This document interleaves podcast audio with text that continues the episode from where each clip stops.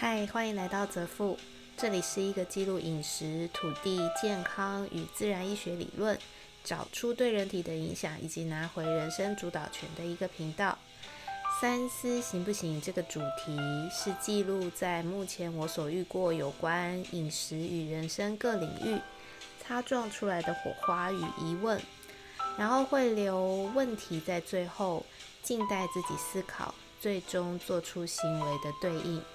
希望这样的记录也能给同样有些想法的你提供一个思辨，然后再前进的空间。今天要讲的是《光怪陆离三部曲》中蔬菜香之乱。三级防疫的日子里面，蔬菜香之乱真的是堪称台湾戏剧史上的地方剧场。首先，我觉得因为疫情来得非常快速，从各大的农业通路与媒体就打响了第一炮。校园停课而导致原本营养午餐的菜商有几千吨的蔬菜量需要大家救援。第二炮就是紧接而来的全省三级警戒以及全国学校停止上课，大家开始进入恐慌，然后到大型的通路超市开始囤购买。所谓的新鲜蔬菜以及物资，最终造成我们的菜荒。第三炮，在营养午餐没有办法消化，以及疫情关系，食蔬类在短时间通路端仓库被清空之后，对于有可能四级封城的恐惧，消费者转入了宅配购物，各大电商也加入了蔬菜箱的销售，然后就是供体时间。第四炮，在全部的通路都看起来为农业以及消费者努力的时候，进入了宅配爆量，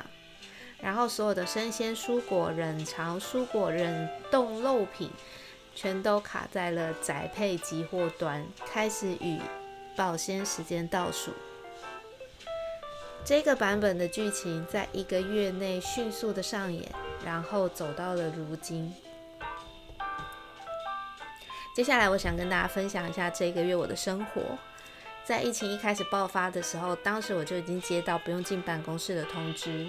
然后立刻请中南部的朋友帮我邮寄一箱酒精纸巾以及口医疗口罩和酒精，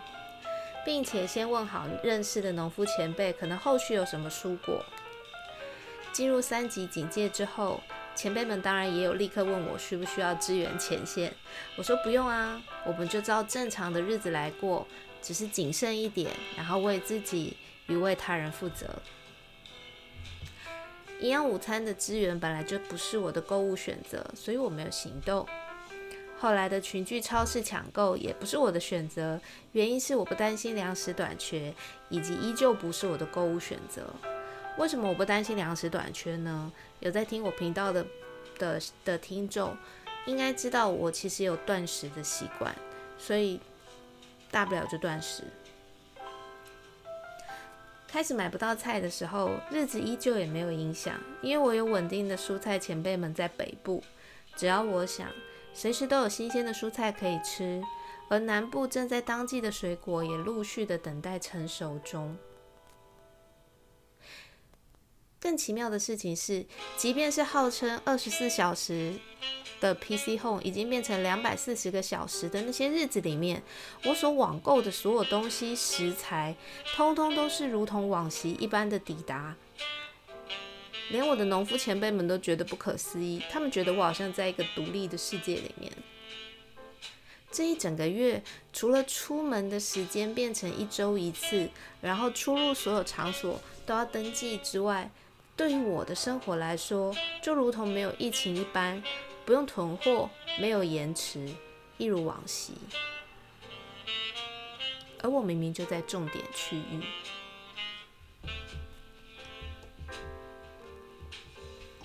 这边当然不是要来炫耀我这一个月有多幸福，而是我从中看到了我觉得很值得讨论跟记录的情况。当然，我也会很习惯性的想要去跟大家提醒，就是。你心里面所想的，通常都会幻化出来在你的现实生活里面。这也是我常常提到的，思想是由我们的思想来显化我们的实相。进入三级第一周的时候，有鉴于自己好像非常幸运的货运总是隔日的准时抵达，所以我就有想过，那不如我还是一样集货好了，然后由我来帮大家送菜，找几个人一起出送菜的车资，自然就不受影响，也不会群聚，没有危险了，不是吗？然后我就提出了这样的意见，让身边的一些朋友知道。大家听到都非常开心啊，纷纷问我有什么东西可以订。然后我给出了大家蔬菜跟水果的选项之后呢，就听到了以下的问题：嗯，没有花椰菜或是空心菜吗？诶，为什么好像都是瓜类比较多啊？苦瓜我没有在吃诶。嗯，这些菜我没有听过，要怎么煮啊？我家的小孩只会吃高丽菜跟玉米，还有没有其他类似这些东西的选择？通路超市里面那些耳熟能详的蔬菜，一朝被搬空，就真的闹菜荒了吗？青江菜、白菜、高丽菜、空心菜、小松菜、花椰菜、萝卜、番茄等等的蔬菜，就左右了我们将近双北以及新竹这三大城市的妈妈们的选择吗？明明每天都可以吃到从田里面新鲜离开、没有农药、没有肥料的蔬菜，价格完全没有不变。新鲜影响没有时差，但是大家却宁愿选择高于原本价格三倍甚至四倍，抵达时间后来才发现是遥遥无期。那些耳熟能详的蔬菜，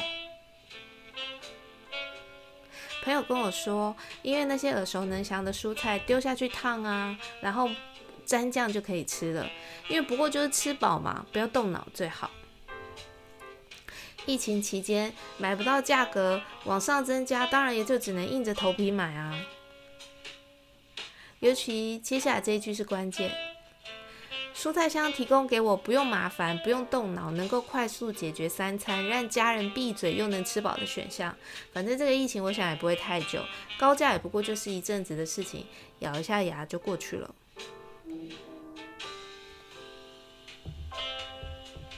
你的蔬菜大部分都没有办法烫了蘸酱就可以吃，甚至有些我家人都没有吃过，我自己都没有吃过，我还要动脑去思考怎么煮，太麻烦了。所以就算这边是原本蔬菜的价格，我还是宁愿选择蔬菜香。讲到这边，我们停一下，我来跟大家分享一下那个时候我提供给朋友们的选项。啊，雪樱子、黄宫菜、山苦瓜、蒲瓜、苦瓜、薯瓜、尼基罗草、马齿苋、地哦地瓜叶、长尾豆、芒果青。如果以蔬菜箱的价格五百块含运，大家可以买到最起码两个星期以上三人到四人的菜量。我想请大家思考一下，假设我都有对你们做出这样子的方案。你们会做什么样的选择？如果有九成的人都选择一样的蔬菜进入他们的厨房，因为短时间的囤粮行为买不到菜当然是正常的。然后因为这九成的人买不到菜，而产地又想赚钱，通路也想要赚钱的时候，原本用一台台的货柜车能够配送到超市的。菜量如今要拆成一个个的纸纸箱进入消费者的家，你们觉得会不会瘫痪区域型宅配？更何况还有肉类、水果类，甚至其他的杂粮类，分别来自不同的厂商，所以宅配瘫痪是一定的。我想一定有人听到这里也会想要问我：那难道我们今天选择？吃不一样的蔬菜就不会造成菜荒或是宅配瘫痪了吗？坦白说，现在的情况也不会，因为就是这么多的消费者有这样的蔬菜需求，我们才有那么多使用惯性农法的农夫必须使用农药跟肥料种出在任何时候都会有的蔬菜，因为大家都想吃这样的蔬菜，或是只吃这样的蔬菜。所以，如果今天消费者愿意吃当季，然后饮食多元，那么是不是有可能让更多的所谓不用惯型的农夫有更多的客源，然后有更多的可能，我们可以吃到没有用农药种出来的食材？当然，惯型。消费者的饮食僵化这些东西，它都不是一朝一夕的议题。但是，如果回到我在北部认识的农夫前辈们，在这一个月，即使他们人在北部，而且也不是只有我一个客户，我依旧没有听到他们的菜被抢光，甚至还有因为夏季盛产的瓜类。导致它需要降价。在双北这个闹菜荒的地方，既然在地的农夫还有盛产的菜没有人买，那那些花三千一、两千五、一千八买蔬菜箱，然后只能吃一周的朋友们，我们到底在一个什么样的平行时空里啊？这一次的疫情，如果是要来教会我们，让我们看到生活当中的一些问题，那农夫们会看到什么？通路看到什么？宅配看到什么？身为消费者的我们，又应该看到什么呢？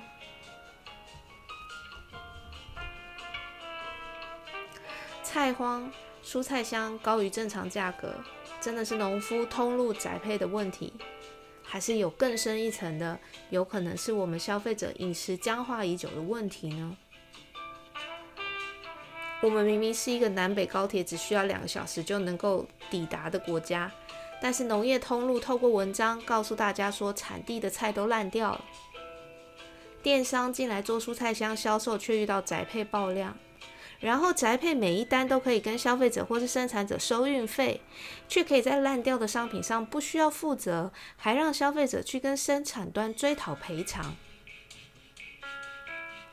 然后消费者用于用高于三四倍的价格购买原价的商品，最终却不能够准时，不能够保鲜。疫情有可能不会只有这一个病毒，